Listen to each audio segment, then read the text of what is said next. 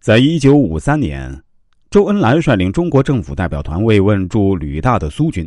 我方举行的招待宴会上，一名苏军中尉翻译周恩来讲话时译错了一个地方，我方代表团的一位成员当场做了纠正，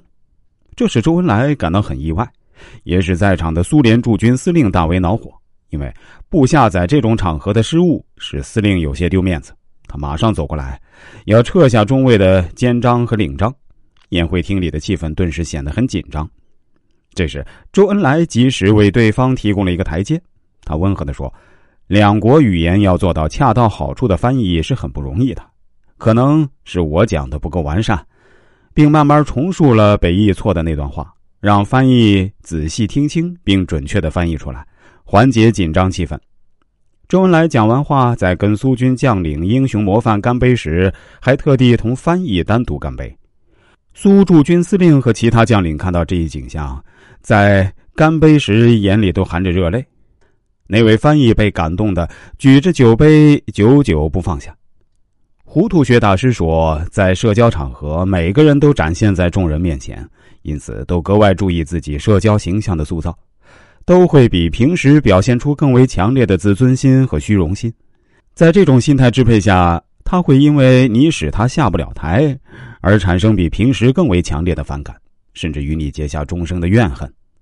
同样，也会因你为他提供了台阶，使他保住了面子，维护了自尊心，而对你更为感激，产生更强烈的好感。这些对于今后的交往会产生深远的影响，而这恰恰是不少人所忽略的。在社交活动中，能适时的为陷入尴尬境地的对方提供一个恰当的台阶。使他免丢面子，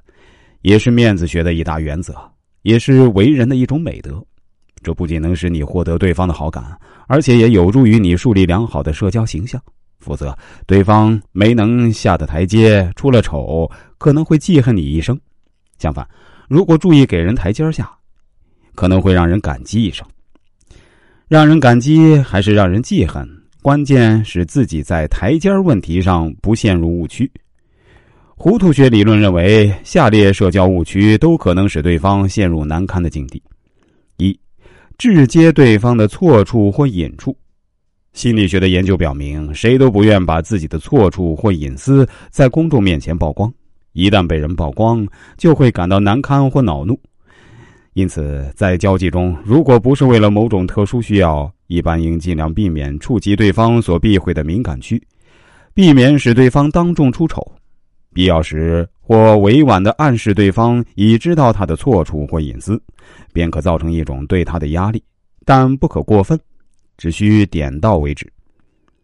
在广州著名的大酒家，一位外宾吃完最后一道茶点，顺手把精美的景泰蓝石块悄悄的插入自己西装内衣口袋里。服务小姐不露声色的迎上去，双手擎着一只装有一双景泰蓝石块的绸面小匣子，说：“我发现先生在用餐时对我国景泰蓝石块颇有爱不释手之意，非常感谢你对这种精细工艺品的赏识。”